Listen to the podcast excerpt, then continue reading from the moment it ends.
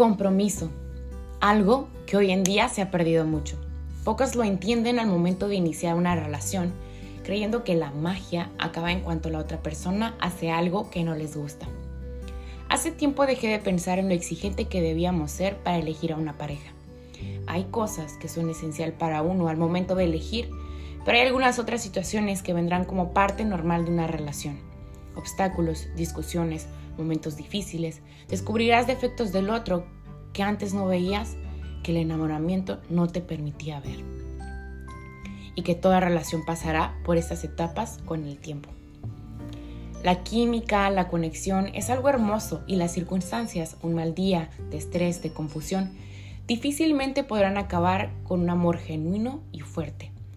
Querer es fácil, pero en cuanto descubrimos los lados oscuros, huimos. Amar es de valientes. Amar es abrazar la oscuridad del otro, sus días malos, sus defectos, sus inseguridades y los problemas que surjan en el camino.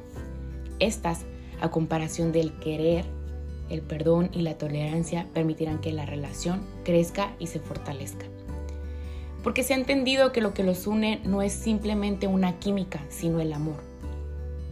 Existen infinidades de artículos donde se nos dice que el amor es una decisión, y lo es. Decidir estar con alguien toda la vida a pesar de todo y aunque la magia se apague y se convierta en un amor fuerte, es ahí donde el compromiso de estar y elegir y permanecer firme en tu decisión de amar y cambiar tanto para el bien de tu relación como el bien tuyo y dar lo mejor de ti cada día se verá reflejado. Si no sabes en qué está fundamentado este amor, te invito a escuchar mi podcast Fuente de Amor. Dios te bendiga.